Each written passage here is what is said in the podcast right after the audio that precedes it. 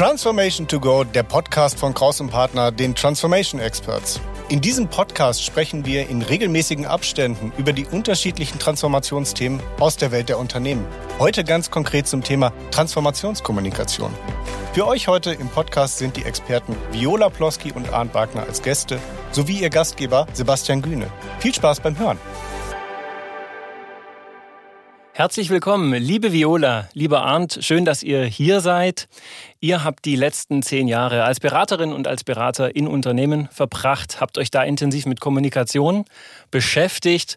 Das war die Zeit, da war ich noch als Regisseur und als Regieassistent im Theater. Auch dort spielt Kommunikation eine ganz wesentliche Rolle. Für mich ein absolutes Herzensthema. Schön, dass ihr hier seid. Wir gucken heute eher aus der Perspektive der Unternehmensberatung und der Unternehmen an sich auf dieses Thema Transformationskommunikation. Ein unglaublich langes Wort. Lasst uns mal mal ganz grob anfangen mit Paul Watzlawick. Damit möchte ich euch ein bisschen herausfordern. Man kann nicht nicht kommunizieren. Natürlich kann ich nicht nicht kommunizieren. Wir beenden einfach hier den Podcast, schalten ab und dann kommunizieren wir nicht mehr, oder, Viola? Das mag jetzt hier gut funktionieren, aber in einer Transformation macht das keinen Sinn. Natürlich kannst du nicht nicht kommunizieren, aber du verlierst ganz schön viel an Energien und Chancen. Wenn wir Menschen nicht befähigen, wenn wir sie nicht sensibilisieren, wenn wir sie nicht mobilisieren, wenn wir sie einfach nicht für das Thema gewinnen, dann ähm, können wir keine Energien von denen abgreifen, um die Transformation voranzubringen. Das heißt, nicht zu kommunizieren ist auch eine Art von Kommunikation. Genau, richtig, Viola. Und ich glaube, das Problem in den meisten Unternehmen, die wir kennen und sehr vielen, die wir beraten, ist, dass eben nicht kommuniziert wird. Ähm, und die Unternehmensleitungen denken, es geschieht alles von alleine. Und das stellt sich meistens als Irrtum heraus. Ganz im Gegenteil, wenn nicht kommuniziert wird, die informelle Kommunikation läuft ja auf alle Fälle. Und wie viel Energie ist notwendig, um die informelle Kommunikation zu begreifen, wieder aufzufangen und in die Richtung zu lenken, die du als Unternehmen eigentlich haben möchtest? Also es geht darum, wenn wir jetzt sagen, es findet sowieso eine Kommunikation statt und es geht darum, in der Transformationskommunikation diese Kommunikationsleistungen zu bündeln, strategisch auszurichten und die Mitarbeitenden, Viola, du hast es gerade auch gesagt, so emotional mit abzuholen. Würdet ihr dazu Ja sagen? Ist das so grob die Aufgabe der Transformationskommunikation? Also ich glaube, man muss sich zunächst mal darüber im Klaren sein, was eine Transformation eigentlich ist. Eine Transformation in einem Unternehmen, in einem unternehmerischen Kontext ist eine Veränderung, die angestrebt wird für das ganze Unternehmen oder für Teile des Unternehmens, um zum Beispiel auf Marktveränderungen oder Umfeldveränderungen zu reagieren. Es macht ja niemand Transformation, weil er Transformation machen möchte, weil er gerade nichts Besseres zu tun hat, sondern das sind meistens Dinge, die sicherstellen sollen, dass das Unternehmen auch in Zukunft noch existiert, erfolgreich existiert, erfolgreich sein kann. Und was braucht man für so eine Transformation? Das sind in allererster Linie die Mitarbeiterinnen und Mitarbeiter. Wenn ich mir als Managerin oder als Manager, als Unternehmerin oder Unternehmer eine Transformation vornehme und mache das zu Hause in meiner Badewanne und erzähle das niemandem, dann wird höchstens das Wasser lauwarm, aber das wird's von ganz alleine. Nein, im unternehmerischen Kontext brauche ich ja Mitstreiterinnen und Mitstreiter. Ich brauche im besten Sinne Gefolgschaft. Das sind meine Mitarbeiterinnen und Mitarbeiter, das sind meine Kundinnen und meine Kunden, das sind Lieferanten, Lieferantinnen, das ist unter Umständen Politik, andere Rahmenbedingungen, die ich beeinflussen will, muss. Und wie will ich das tun, wenn ich nicht kommuniziere? Das funktioniert nicht. Ja? Aber das, was ich hier jetzt auch durchhöre, ist, dass es um so etwas geht wie Manipulation, also ganz gezielte Manipulation der Mitarbeiterinnen und Mitarbeiter, die es betrifft, um sie für einen bestimmten Zweck abzuholen. Reden wir also über Transformationsmanipulation. Ja, wir sollten vielleicht, ähm, das ist sicher so, wir sollten vielleicht uns mal überlegen, woher kommt das, das Wort Manipulation so negativ konnotiert ist. Manipulation bedeutet ja nichts weiter, als dass ich Menschen beeinflusse oder versuche zu beeinflussen, meinen Ideen zu folgen, Vorstellungen zu folgen, vielleicht meinem Kurs zu folgen. Das kann gut sein oder schlecht sein, das hängt von dem Kurs ab. Ich nenne dir mal ein Beispiel. Ein Psychiater oder eine Psychiaterin, Psychologe oder Psychologin, die einen Patienten hat, der Selbstmord gefährdet ist, wird versuchen, diesen Patienten so zu manipulieren, dass er, er oder sie eben nicht Selbstmord begeht. Ein Diktator vom Schlage eines Putins wird versuchen, sein Volk in Anführungszeichen so zu manipulieren, dass es ihm oder ihr Gesellschaft, äh, Gefolgschaft leistet. Ähm, das ist dann sicherlich keine Art der Manipulation, die wir uns wünschen. Aber Manipulation per se ist nichts Verkehrtes. Du kannst mal sagen, Manipulation ist Werben um Gefolgschaft, Werben um Zustimmung. Das macht jede politische Partei jeden Tag, nicht nur alle vier Jahre. Und das ist ein Grundprinzip der Demokratie. Das ist auch ein Widerstreit oder ein, ja, Manipulation äh, kann auch, es spiegelt sich auch im Widerstreit von Meinungen in einer Diskussionskultur wieder. Da gehe ich weit mit, aber warte, Viola, ja, hat gerade die Hand gehoben, möchte auch was sagen. Ja, ich würde gerne die Manipulation aus einem anderen Blickwinkel betrachten. Was ist mit den Mitarbeitern? Wollen die nicht so eine Orientierung, wo sie hinarbeiten, wo sie ihre Energien reinstecken, wo sie sich selbst entwickeln können? Das heißt, wenn ich völlig orientierungslos bin, bin ich genauso unglücklich. Das heißt, ich glaube, dass viele diese Richtung gerne hätten und sich gerne an diesen orientieren. Und vielleicht würde Ihnen, den Mitarbeitern, das Wort Manipulation hier gar nicht über die Lippen kommen, sondern wir brauchen Ziele, wir äh, wollen eine Struktur, wir wollen Transparenz haben. Jetzt höre ich bei dir, Arndt, raus, dass du den Mitarbeiter in dem Fall einmal mit dem Volk vergleichst, äh, das einen Diktator hat und einmal mit einem psychisch Kranken. Ja? Ähm, ohne das jetzt zu weit treiben zu wollen, ist aber doch meine Frage, wo ist denn hier die Wahrheit? Also wo ist hier die Zurechnungsfähigkeit des Mitarbeitenden, dass er auch mit, der, mit dem kompletten Informationspaket leben kann, das eine Veränderung eben auch für ihn mit sich bringt. Also lassen wir hier nicht an einer bestimmten Stelle Fakten weg? Geht es darum? Also, weil das würde ja Manipulation für mich gerade noch mit sich bringen. Welche Rolle spielt jetzt hier die Wahrheit? Kann ich nicht den Mitarbeiter zutrauen, dass er mit der Veränderung, die auf ihn zukommt, dass er damit zurechtkommt? Muss ich ihn manipulieren? Fragezeichen. Naja, ich glaube, dass abgesehen vom religiösen Kontext, wo ähm, die Wahrheit, es so etwas wie Wahrheit nicht gibt und auch im religiösen Kontext eigentlich nur als Behauptung. Wahrheit liegt immer im Auge des Betrachters und das kommt immer auf die Perspektive an. Jeder Mensch, der spricht, der kommuniziert, der etwas glaubt, hat eine eigene Vorstellung von der Wirklichkeit. Die werden von Fakten gebildet, teilweise nicht immer die gleichen Fakten. Es gibt ja so viele Fakten, du kannst ja gar nicht alles kennen. Und diese Fakten werden über Denken, über Denkprozesse, über Analyse zu einer eigenen Meinung. Und das hat wenig mit Wahrheit zu tun, sondern immer nur eine Perspektive. Schau mal, gehen wir zurück zum unternehmerischen Kontext. Angenommen, du hast etwas, ähm, du hast so ein, ein Projekt wie Restrukturierung. Du musst Mitarbeiterinnen und Mitarbeiter entlassen, weil es dem Unternehmen nicht mehr so gut geht ja, dann ist deine Wahrheit als Unternehmerin und Unternehmer vielleicht, du musst das tun, um überleben zu können. Es tut dir fürchterlich leid, aber es geht nicht anders. Eine Betriebsrätin, ein Betriebsrat oder ein Gewerkschaftler würde vielleicht sagen, das ist doch gar nicht wahr. Da ist das Wort wahr. Es geht doch viel mehr darum, dass die Unternehmerin oder der Unternehmer seinen Profit maximiert. Wer wären wir zu entscheiden, was hier wahr ist und was falsch ist? Wird es allein durch Fakten geklärt? in den Fakten, die Fakten siehst du möglicherweise in der Bilanz und in der P&L und selbst die kannst du so oder so interpretieren. Also Vorsicht mit dem Begriff Wahrheit im Kontext der Kommunikation. Sebastian, du hast gerade das Wort Informationspaket benutzt. Und vielleicht sollten wir einen Schritt zurückgehen und sagen, was ist eigentlich die Kommunikation? Und eine Kommunikation, wenn ich es jetzt ganz stark vereinfache, hat es was mit einem Informationspaket zu tun. Also ich gebe Informationen, dann ist es eine One-Way-Kommunikation. Oder ich will eine Zwei-Wege-Kommunikation haben. Das heißt, ich gehe hier in den Austausch und in den Dialog. Und beides sind extrem wichtige ähm, Arten der Kommunikation für eine Transformation. Es geht also nicht nur darüber, Promotion, Marketing und Werbung für ein Projekt, für ein Vorhaben, für eine Transformation zu machen, sondern es geht auch darum, ähm, Dialoge einzuladen und Formate zur Verfügung zu stellen, um die eine Wahrheit die Bernd gerade gesagt hat, die gibt es nicht um den Dialog, um diese mögliche Wahrheit, um gemeinsam eine Wahrheit zu finden, weil verschiedene Perspektiven zusammenkommen, ein gemeinschaftliches Bild über die aktuelle Situation zu bekommen. Eine ungeheuer wichtige Aufgabenstellung in einer Transformation, das gleiche Bild, ein ähnliches Bild ähm, zu, zu kriegen. Zu einem dieser Beraterworte ist ja Vergemeinschaftung von dem, was gerade da ist. Das ist ein super Stichwort.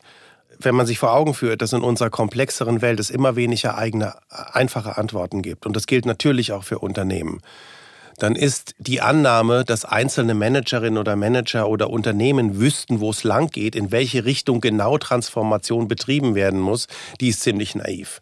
Die ist zumindest im 21. Jahrhundert naiv. Deswegen baut und darauf, das, darauf will die Viola, glaube ich, raus und das unterstütze ich voll. Deswegen baut moderne Kommunikation heute auf Dialog. Ich sende, natürlich muss ich immer senden als Managerin, als Manager, aber ich höre auch zu. Ich versuche Dialog zu bekommen und über den Dialog bekomme ich ein Feedback. Und dieses Feedback, das wieder ein Gegenfeedback erzeugt hat, hilft das Unternehmen zu steuern. Und zwar nicht blind in eine Richt auf eine Richtung zu, auf eine bestimmte Klippe, ähm, sondern hilft dabei auch mal Klippen zu, zu umschiffen, Wege zu ändern, die Transformation leicht umzusteuern. Das ist der eigentliche Charme guter Kommunikation heute, dass sie dialogisch ist und im Miteinander funktioniert. Die schlechte Nachricht ist, das ist alles sehr, sehr, sehr, sehr viel zeitintensiver und anstrengender, als sich früher einfach auf eine Seifenkiste zu stellen in der Werkshalle und zu sagen, Frauen, Männer, hier geht's lang. Aber jetzt möchte ich nochmal auf die, das Beispiel zurückkommen, was du vorhin gebracht hast, ja? Die Restrukturierung. Jetzt geht es vielleicht wirklich, das ist ja, ich würde es jetzt mal aus meiner Sicht den Worst Case bezeichnen, jetzt geht es darum, Mitarbeitende müssen abgebaut werden. Wie würde denn jetzt ganz konkret so eine Transformationskommunikation in diesem Moment aussehen? Denn das, was ich hier ähm, kommunizieren muss, das bedeutet, und ich glaube, dafür, dafür haben wir alle eine Idee von, das bedeutet für den einzelnen Mitarbeitenden so etwas wie eine existenzielle Not. Welche Rolle spielt hier Transformationskommunikation? Wie würde man da ganz konkret rangehen? Na, ganz konkret würde ich auch da erstmal dialogisch rangehen und bevor ich äh, so eine Restrukturierung als Beschluss verkünde, mir sehr, sehr genau überlegen und da auch mit anderen Menschen sprechen, zum Beispiel mit Mitarbeiterinnen, Mitarbeitern, mit meinen Führungskräften, mit dem Betriebsrat. Welche Möglichkeiten gibt es denn? Welche Alternativen gibt es denn? Das wäre mir ganz wichtig. Wenn dann mal die Entscheidung gefallen ist, dann kommt es, glaube ich, daran, die, darauf an, dass man die Kommunikation so gestaltet, dass man sie nicht möglichst schnell hinter sich bringt, sondern das, was du eben da ähm, erwähnt hast, immer im Blick behält, dass es da um Existenzen von Menschen geht, dass es um das finanzielle Wohlergehen von Menschen geht, dass es um Pläne geht, die sich vielleicht nicht verwirklichen lassen und, und, und. Und dass man das in der Art der Kommunikation immer und immer wieder berücksichtigt und äh, sich darüber bewusst ist, dass man mit Kommunikation auch verletzen kann und das behutsam tut. Ja, es ist, glaube ich, schon ein Meisterstück, so eine Art der Kommunikation zu fahren. Und du darfst immer abwägen zu sagen, was ist eine Masseninformation und ähm, da ist ganz viel individuelles Gespräch notwendig. Ja, du musst beides super gekonnt ähm, managen, auch können ähm, viel Dialog und natürlich wissen, dass die Emotionen, die wir eigentlich ja in der Kommunikation erreichen wollen, dass das nicht die Lieblingsemotionen sind, die da drüben ankommen und mit diesen zu arbeiten, sensibel umzugehen, das ist hier die Aufgabenstellung. Das hört sich für mich schon viel eingängiger an, sozusagen im Dialog mit jemandem zu gehen, als der Anfang, wo ich erstmal schlucken musste, dass Manipulation jetzt positiv konnotiert wird. Aber das kriege ich hin. Welche Aufgabe spielt denn in diesem Prozess, den wir uns jetzt so ich sag mal ganz grob angeguckt haben, welche Aufgabe spielt jetzt hier eine Beratungsgesellschaft? Ist das nicht etwas, was wir uns gerade anschauen? Ist das nicht eine ganz normale Führungsaufgabe? Wo ich davon ausgehen sollte, dass sie ein ich sag mal, ein relativ normaler Manager, jetzt fragt ihr mich, was ist ein normaler Manager, darauf habe ich keine Antwort, was ein durchschnittlicher... Das machen wir im nächsten Podcast, Sebastian. Im nächsten Podcast, ja, die, die eigentlich beherrschen sollte. Wo kommt jetzt die Beraterin, der Berater ins Spiel und, wenn ich gleich nachhaken darf, mit welchem Mehrwert?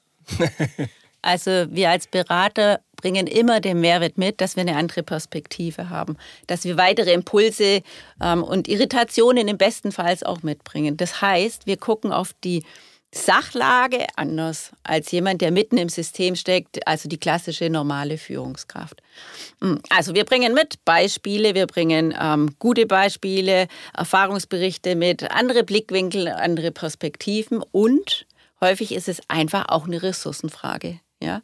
Also das heißt, können Führungskräfte das? Wenn nein, unterstützen wir. Haben sie die Zeit nicht, dann unterstützen wir ebenfalls. Und auch hier geht es darum, wenn wir eine Transformationskommunikation machen, dann ist die Transformation der Mittelpunkt. Und hinterher soll etwas anders sein als vorher. Und glaub mir, in dem eigenen Wertesystem, wo sich diese normale Führungskraft jetzt gerade befindet, würde sie in ihrer Art und Weise kommunizieren, wie sie es bisher immer gemacht hat. Wir wollen aber eine Änderung, einen Wechsel herbeiführen. Und wie wohltuend ist es hier auch, die Art der Kommunikation zu verändern, um hier auch schon auf dieser Ebene den Mitarbeitenden mh, hm, spürbar zu machen, es verändert sich was. Arndt lächelt schon, der möchte auch noch was sagen. Ja, ich habe jetzt eine andere Perspektive als Viola und hoffe, dass das nicht gleich zu einer anderen Wahrheit wird. Aber könnte ja sein. Wir manipulieren dich dann da schon hin. Ja, das ist, das ist toll. Ähm, was ist denn die Aufgabe einer Führungskraft? Als ich jung war, hat man gesagt, 40 Prozent der Aufgabe einer Führungskraft sollte Kommunikation sein. Ich denke, heute sind es 120 Prozent. Warum ist das so? Ähm, wir haben heute sehr viel mehr an Kommunikation, als wir das noch vor 30 oder 40 Jahren haben. Kommunikation ist exponentiell gewachsen. Denk an die Kommunikation, die wir alle kennen, früher in den 80er Jahren. Da hat sich die Nation vor der Tagesschau um 20 Uhr oder vor dem Heute-Journal versammelt und da gab es gar keine Alternative, außer am nächsten Tag die gedruckte Zeitung. Mehr an Medien gab es nicht. In den 80er Jahren, man glaubt es kaum, gab es noch nicht mal Privatfernsehen in Deutschland, also RTL und Sat1. Hat es nicht gegeben. Das heißt, Kommunikation in Form von Information hat sehr, sehr, sehr dosiert stattgefunden. Das war für Unternehmerinnen, Unternehmer, Managerinnen und Manager ein Riesenvorteil weil die sich sicher sein konnten, dass wenn sie mal kommunizieren, das auf Aufmerksamkeit trifft. Die Leute hören zu. Plus, weil Kommunikation so selten war, wurde der Wahrheitsgehalt oder der Faktgehalt noch nicht so sehr in Zweifel gezogen. Es gab noch keine Fake News, Alternative Facts, wie das mal geheißen hat, sondern was Köpke in der Tagesschau verkündet hat oder meinetwegen Dagmar Berghoff, das war wahr. Und wenn ich als Unternehmensführer mich auf die berühmte Seifenkiste gestellt hat, dann war das wahr, dann wurde das geglaubt. Heute hat sich das völlig gewandelt. Wir leben in einer Informationsflut. Das ist auch gut so, das ist unumkehrbar. Diese Informationsflut ist notwendig, um die Komplexität der Welt zu bewältigen. Das heißt aber im Umkehrschluss, dass ich mir als Managerin oder Manager heute sehr, sehr, sehr viel Mühe, mehr Mühe geben muss als früher um meine Botschaft rüberzukommen, um zu überzeugen, um Gefolgschaft äh, zu erzeugen. Das ist nicht mehr mit 40 Prozent getan, sondern da muss ich sehr, sehr, sehr viel Zeit aufwenden. Wir dürfen nicht vergessen, dass es natürlich eine wahnsinnig bedeutsame Aufgabe ist, der Führungskräfte zu kommunizieren. Aber sie sind ja nicht die einzigen Kommunikatoren in einem Unternehmen. Ja, wir haben häufig ein Projektteam, was kommuniziert. Wir haben eine interne Kommunikationsabteilung, deren Aufgabe es ist oder die auch die externe Kommunikation macht. Und wir haben häufig in unseren Projekten ja auch solche Change Agents, Multiplikatoren, Evangelisten, die für dieses Thema, für dieses Projekt einstellen. Und auch die haben gesondert ausgewiesene Kommunikationsaufträge in einer Transformation. Und auch die unterstützen wir mit der Herausarbeiten von Kernbotschaften, mit der Nutzung und ähm, Definition von geeigneten Maßnahmen. Wir machen Kommunikationspläne, wir bringen grafische Designs rein, machen Slogans, machen Keyvisual.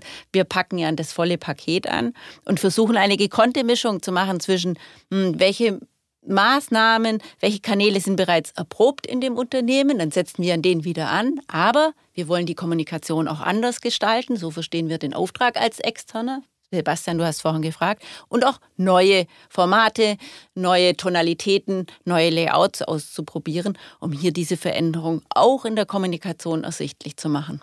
Da spielt ihr mir einen Ball zu, denn ihr habt das jetzt beide gerade eigentlich schon relativ, wie soll ich sagen, pointiert. Ich führe die Pointierung einmal weiter und spiele euch dann den Ball nochmal zurück. Ja? Also 3,7 Stunden. Also 3,7 Stunden sitzen wir durchschnittlich vor dem Smartphone. Wir kriegen wohl 120 Mails pro Tag. Hier reden wir von einem durchschnittlichen Mitarbeitenden.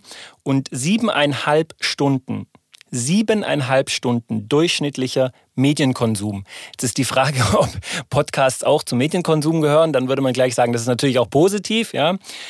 Wie komme ich jetzt mit einer Change Story, mit einer Veränderung gegen diesen Wahnsinn an Informationsflut, vielleicht auch nochmal dieser Begriff der Infoxication, also Information und Intoxication. Wie komme ich da als Change-Berater, Change-Beraterin, aber auch als Unternehmer, wie komme ich dagegen an? Wie komme ich durch? Für mich ist es relevant, dass die Information in dem richtigen Kontext bei dem Mitarbeiter ankommt. Das heißt, es muss einen Zusammenhang zu, dieser, zu dem Mitarbeitenden haben. In welcher Rolle, in welcher Situation, was hat diese Transformation an Bedeutung für mich? Und das ist ähm, eine ganz wichtige Botschaft, wenn mir das innerhalb diesen ersten Sekunden klar wird, dass es eine relevante Information für mich ist, dann werde ich mir die Mühe machen, das anzugucken. Und natürlich, hm, du sagst es, wir sind auf so vielen Kanälen, werden wir mit Informationen bespielt. Das heißt, ich will natürlich auch, dass die Information auf den für mich relevanten Kanal bei mir ankommt, ja, und dass man sich dort Mühe gegeben hat, dass es gut aufbereitet ist und auf den Punkt kommt. Und dieses auf den Punkt kommen, das ist etwas, an dem auch noch viele Unternehmen üben dürfen, ja. Weil wir wissen alle, die Aufmerksamkeit schwindet so schnell. Das heißt, unsere Kunst ist es in, dem, in den wenigen Sekunden, wo man die Aufmerksamkeit bekommt, das richtige Argument zu finden. Ja, Ant? Ja, und ich glaube, es erfordert, ähm, es erfordert ein hohes Maß an Professionalität. Ja, also es ist in diesem, in diesem Wettbewerb um Aufmerksamkeit gewinnt nicht unbedingt die oder derjenige mit der besten Geschichte, sondern auch mit der professionellsten Erzählweise. Wir kennen das seit den ja, 60er, 70er Jahren aus den USA, wie da Wahlkämpfe gestaltet wurden. Da haben wir noch vor wenigen Jahrzehnten oder vor wenigen Jahren staunend davor gestanden, äh, mit welcher Professionalität dort Botschaften verbreitet werden. Und das ist, ähm, das wächst. Ich bin voll und ganz bei Viola. Es kommt A auf die Qualität der Geschichte an. Eine Geschichte ist dann gut, wenn sie nicht nur berücksichtigt, what's in for me, was möchte ich, sondern was ist für die Menschen, mit denen ich kommuniziere, drin. Auch das ist, wenn du so willst, wieder ein Stück weit Manipulation, sich zu überlegen, was ist da drin? Warum sollten meine Zuhörerinnen und Zuhörer diese Geschichte lieben? Aber dann muss ich sie so erzählen, so professionell aufbereiten, dass meine Zuhörerinnen und Zuhörer oder meine Dialogpartnerinnen nicht sofort wieder zum Handy greifen und sagen, ach, das ist langweilig, ich guck mal, was sich da tut und da tut an diesen Social Media, ja, sondern da muss man eben profession, muss man entsprechend professionell sein. Und auch das ist was, wo wir Unternehmerinnen und Unternehmern und Managerinnen und Managern helfen können, ihre Kommunikation, selbst wenn sie eine gute Geschichte schon haben, so zu professionalisieren, dass die Menschen dranbleiben und nicht, um einen Begriff aus dem Fernsehen äh, gebrauchen, wegseppen. Ein Punkt ist, der mir immer wieder in diesen Projekten auffällt, warum es äh, noch ein Punkt äh, wäre, externe Berater einzuholen. Ähm, die meisten meiner Kunden kommen schon auf die Idee, dass sie eine Erstkommunikation machen müssen. Dann wird einmal ein schnelle, fällt ja immer als letztes ein, ein schnelle in die Kommunikation aus dem Boden gestampft. Sie ist aber nicht nachhaltig. Wir alle kennen die Change und die Veränderungskurve und dann kommt das Tal der Tränen und äh, da wird sich in der Regel noch Mühe gegeben, aus diesem Tal wieder herauszukommen. Genauso kritisch ist aber die Phase, wenn wir schon wieder ähm, auf der Phase äh, sind, dass es gut ist, die Veränderung. Aber kaum ist wieder eine Stresszone, rutscht man wieder zurück zum Tal der Tränen. Und die Kommunikation hat die Aufgabe, die gesamte Transformation zu begleiten. Nicht nur eine Erstkommunikation zu machen, eine geile Geschichte zu erzählen und dann nie wieder was von sich hören zu lassen. Hier können wir mit ähm, Best ähm, Practice Stories, mit Erfolgserlebnissen, mit der Beteiligung weiterer Mitarbeiter in der Kommunikation Gutes erreichen und sicherstellen, dass die Transformation weitergeführt wird, nachhaltig ist. Und im Idealfalle sogar so weit geht, dass man eine Kommunikationskultur verankern kann im Unternehmen. Eine Transformation oder sagen wir mal so, eine, die Phase, in der ein Unternehmen von Beraterinnen und Beratern begleitet wird, ist ja keine dauerhafte Phase, sollte es nicht sein. Wäre vielleicht schön für uns Berater, aber sollte es nicht sein. Ähm, bei der Beratung geht es um Hilfe zur Selbsthilfe, bei der Überwindung gewisser Hürden. Also kommt es am Ende des Tages drauf an und so sehen wir das. Wir sind erfolgreich, wenn es uns gelingt, eine Kommunikationskultur zu verankern. Das heißt, wenn Kommunikation auch ohne uns weitergeht, wenn die Unternehmerin, wenn der Manager, dass äh, die Mitarbeiterin, die Projektleiter, die du vorhin genannt hast, die es ja immer gibt, wenn die das in sich aufnehmen und eine Art der Kommunikation entwickeln, wo das Ganze selbstverständlich, spielerisch passiert und gleichzeitig von allen Teilen im Unternehmen so ernst genommen wird, wie man es ernst nehmen kann. Äh, wie, wie, wie man es muss. Ich glaube, wenn uns das gelingt, kann man sagen, Job done. Dann sind wir sehr stolz auf uns. In der Tat. Also ich danke euch erstmal ganz herzlich. Ich nehme auf jeden Fall mit, dass eine Kommunikations-, eine Transformationskommunikation im Dialog stattfindet, vielleicht auch im Dialog stattfinden sollte, dass man versucht, die Mitarbeitenden mitzunehmen. Und ich muss noch mal darüber schlafen, ob ich Manipulation positiv konnotieren möchte. Da gehe ich noch nicht ganz mit. Ich freue mich auch, wenn wir sagen, wir wollen eine Kommunikationskultur verankern, denn ich habe es vorhin gesagt, ich komme aus dem Theater, da wäre ich ein ganz großer Fan von. Ich glaube, dass das möglich ist und wahnsinnig viel Spaß macht. Ich danke euch auf jeden Fall für euren Input und habe aber noch eine allerletzte Frage. Jetzt gehen wir mal davon aus, dass sozusagen eine Masse von Unternehmern gerade diesen Podcast hört. Jetzt gehen die am Montag, Dienstag, Mittwoch, Donnerstag, Freitag morgens, wann auch immer sie den Podcast hören, wieder ins Büro, schalten um 8.30 Uhr, 9 Uhr den Laptop, den PC an. Was nehmen Sie mit, wenn Sie gerade vor einer Transformation stehen? Gibt es irgendeinen Tipp von euch, wo ihr sagt, fang damit den Tag an, dann läuft es. Gibt es irgendein Gimmick, eine Idee, einen Impuls, den ihr mitgeben wollt? Und wir lassen die Frau vor. Arndt, Viola. Das ist nett. Mein Tipp ist, stelle sicher, dass deine Mitarbeitenden alle Informationen haben. Es gibt kein Projekt, in dem ich nicht von den Mitarbeitern zurückgespielt habe, dass sie nicht genau wissen, um was geht's, welche Ziele sollen erreicht werden, welche Strategie liegt dahinter und welchen Beitrag können sie selbst leisten. Und ich, äh, auf der Gegenseite spüre ich ganz viele Führungskräfte und Manager, die sagen, jetzt habe ich schon hundertmal kommuniziert. Ja? Also stellt sicher, dass es wirklich verstanden und gewollt und akzeptiert ist. Okay, das ist eine hohe Latte. Arndt? Ja, ich würde die gerne noch höher setzen, die Latte, aber darauf einsetzen. Ich würde allen Führungskräften, die eine Transformation vor der Brust haben, allen CEOs, Vorständinnen und Vorständen empfehlen, das, was sie da eigentlich vorhaben, mal aufzuschreiben.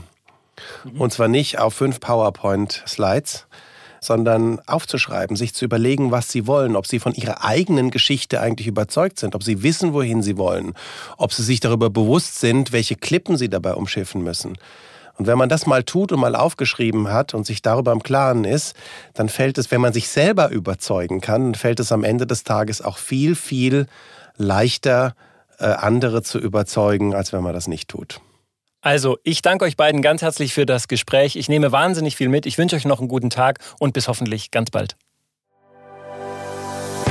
Das war die Episode zum Thema Transformationskommunikation mit unserer Expertin Viola Ploski sowie den beiden Experten Sebastian Gühne und Arndt Wagner. Produktion und Schnitt Sascha Filor von Feintun. Alle Informationen zur Folge sind wie immer in den Shownotes hinterlegt. Wenn euch diese Folge oder der Podcast im Allgemeinen gefällt, freuen wir uns über eine positive Bewertung. Für Fragen und Anregungen schreibt uns auch gerne eine Mail an podcast.krauspartner.de. Mein Name ist Thomas Piskor. Vielen Dank fürs Zuhören und bis zur nächsten Folge.